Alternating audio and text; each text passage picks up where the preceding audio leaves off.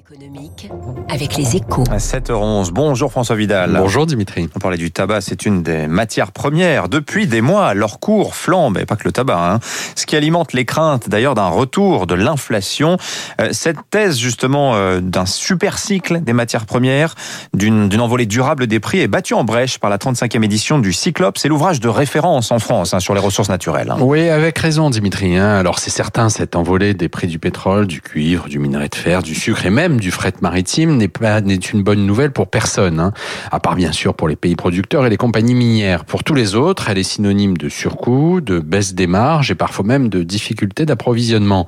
Mais ce phénomène très brutal n'est que temporaire. Il s'explique pour l'essentiel par la vigueur de la reprise. Après le coup d'arrêt provoqué par la pandémie, le redémarrage de l'activité est tellement rapide qu'il crée des goulets d'étranglement, voire des pénuries passagères.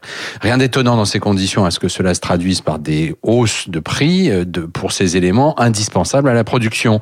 Mais une fois la bosse de la demande passée, la fièvre des matières premières va retomber. On peut donc avoir de l'espoir, François, les prix des ressources naturelles devraient rapidement baisser pour retrouver leur niveau d'avant Covid C'est plus que probable, hein, oui, mais, mais, mais attention, hein, la calmie ne sera pas forcément durable, car dans les années à venir, deux tendances de fond vont secouer les marchés des matières premières. Il s'agit d'abord de la transition énergétique qui va bouleverser les usages. Certaines ressources comme le gaz, le pétrole et, ou le charbon seront délaissées, tandis que d'autres, comme le lithium, le cobalt et surtout le cuivre, euh, seront plébiscités. De quoi faire valser les prix, d'autant que la montée des crispations nationalistes auxquelles on assiste pourrait se traduire par des menaces d'embargo propices à la hausse des prix. La Chine en a donné un avant-goût il n'y a pas si longtemps sur les terres rares, hein, si essentielles à l'industrie high-tech.